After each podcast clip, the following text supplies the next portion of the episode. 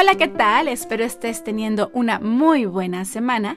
Soy Alejandra Jasso y estás escuchando Modalogía, sesiones de moda y estilo. Ya viene el Día del Niño. ¿Recuerdas tu ropa favorita cuando eras chiquito, cuando eras chiquita? Yo todavía me acuerdo de mi overol de falda de rayitas blancas con azul y que me ponía, por cierto, con un sombrerito rojo, o mi camiseta del Snoopy que me encantaba. La ropa infantil anteriormente no era lo que es hoy. Una manera para que los pequeñines empiecen a expresar su personalidad y creatividad. Era simplemente un reflejo de la ropa de los adultos. Pero como tal tiene también una evolución que la ha hecho llegar hasta donde la encontramos hoy. En esta sesión te voy a platicar acerca de la ropa infantil. Hablamos mucho de la historia y evolución de las prendas de adulto, pero de la infantil casi nada.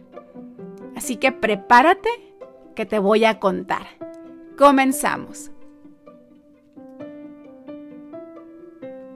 En el inicio, en la prehistoria, los niños andaban desnudos o cubiertos parcialmente por alguna piel de animal sobre todo cuando el clima era cálido, pues era incómodo estar demasiado tapado.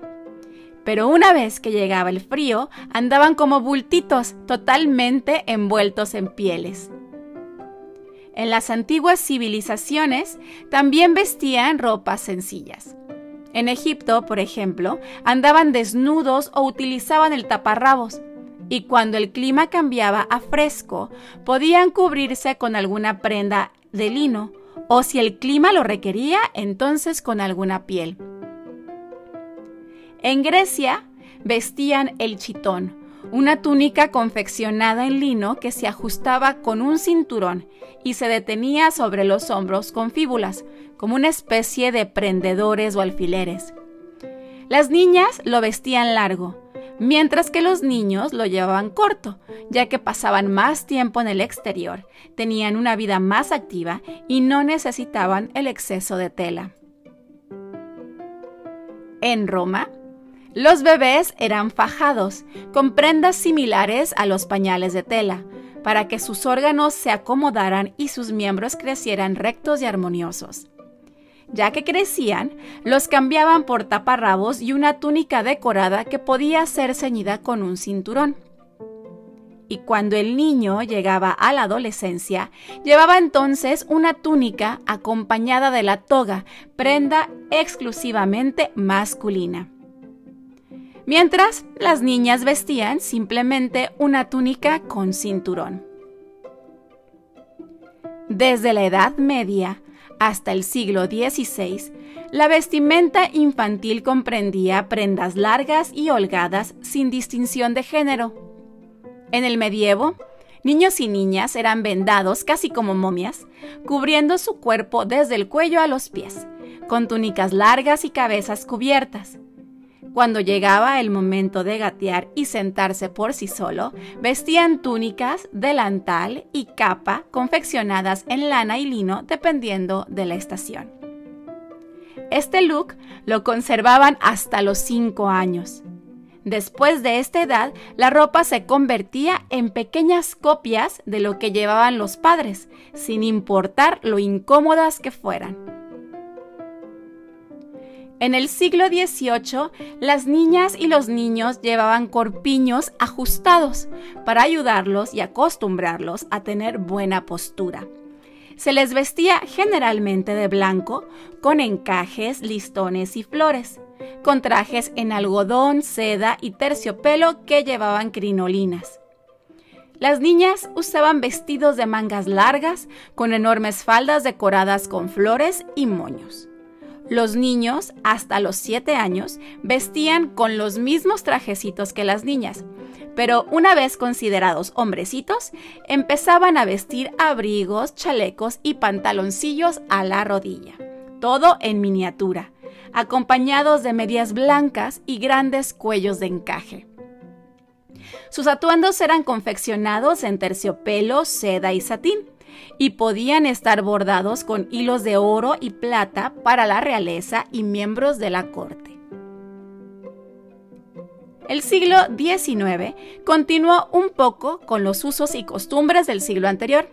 Los bebés eran vestidos en ropones, con pañales de tela, gorritos para el día o para la noche, calcetines y prendas de abrigo para los días y climas fríos. Las prendas de bebé eran confeccionadas principalmente en algodón blanco porque eran fáciles de lavar y blanquear, o quizás también porque representaban la pureza. Cuando el bebé se volvía activo y comenzaba a gatear, entre los 4 y 8 meses, el vestido largo se cambiaba por uno corto. A mediados de los siglos, los vestidos ya tenían estampados y pequeños bordados que empezaron a ganar gran popularidad. Los niños de 4 a 7 años utilizaron trajes con falda, aunque un poco más austeros que los de las niñas, y con prendas consideradas masculinas como los chalecos. Los pantalones cortos se introdujeron en 1860 y fueron para los niños de 7 a 14 años, quienes los vestían con chaquetas cortas y camisas con cuellos de encaje o de estilo marinero. Llegó el momento en la historia de la vestimenta infantil en la que la única diferencia entre la ropa de los hombres y la de los niños fue el largo de los pantalones. A diferencia de los niños, la vestimenta infantil femenina no cambió a medida que las niñas crecían. La modificación más drástica de sus prendas era el largo, los vestidos de las niñas eran cortos y sus piernas eran tapadas por medias de color negro. Los vestidos se iban alargando conforme llegaba a la adolescencia cuando el vestido llegaba a los tobillos o al piso. Además de la longitud de las prendas, otra desigualdad entre la ropa de los niños y la de los adultos era que a los pequeños no se les permitía usar ropa formal. Su mejor atuendo siempre era el que se usaba los domingos, hermoso y delicado, pero eran prendas de día, no de noche.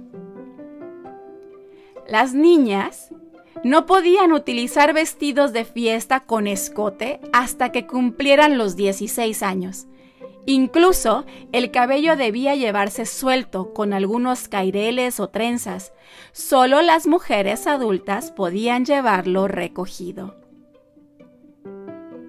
El siglo XX vio crecer el énfasis en el género de la ropa infantil, sobre todo utilizando el color. En la década de 1920, el color rosa comenzó a asociarse con las niñas y el azul con los niños. En la primera parte de este siglo, el estilo marinero seguía siendo el favorito. Incluso se empezó a utilizar como uniforme en las escuelas por ser considerado elegante. Las niñas cambiaron las medias por los calcetines a la rodilla y empezaron a llevar listones en el cabello. Para la década de los 30, la vestimenta infantil comenzó a evolucionar dejando el estilo marinero tan popular unos años antes a que formara parte de la vestimenta asociada con la religión. Escuelas religiosas y primeras comuniones vieron varios cuellos marineros en su tiempo. Durante las décadas de los 50 y 60, el bordado se convirtió en uno de los elementos decorativos principales de la ropa infantil. Para los 70, la decoración pasó a segundo plano, centrándose en la funcionalidad y el fácil cuidado de las telas con las nuevas tecnologías textiles. En los 80, el mercado de la ropa infantil se expandió y ofreció diversas opciones que los padres tomaron, dando a sus hijos la libertad de escoger qué querían vestir. Y en los 90, el denim ofreció un sinfín de prendas, pantalones, faldas, overoles, un estilo desenfadado y práctico para todas las etapas de la niñez, y también algunas adultas. En este siglo vemos un retorno a los orígenes, a las prendas sin género. nos damos cuenta cómo la moda infantil es igual de importante que la moda de los adultos. Incluso tenemos pasarelas enteras dedicadas a los pequeñines donde diseñadores y marcas ofrecen sus propuestas para que los papás, pero más importante, para que los peques puedan escoger y empezar a expresar su personalidad por medio de la ropa. Con esto terminamos esta sesión. Espero que te haya parecido interesante. Te invito a que me sigas en mis redes, en Instagram en Alejandra Jasso, Facebook en Alejandra Jasso Fashion and Styling y también está la página web alejandrajasso.com. Y no olvides recomendar este podcast. Nos escuchamos en la próxima sesión Feliz Día del Niño, feliz Día de la Niña, por supuesto. Y recuerda que hagas lo que hagas, hazlo con estilo. Bye.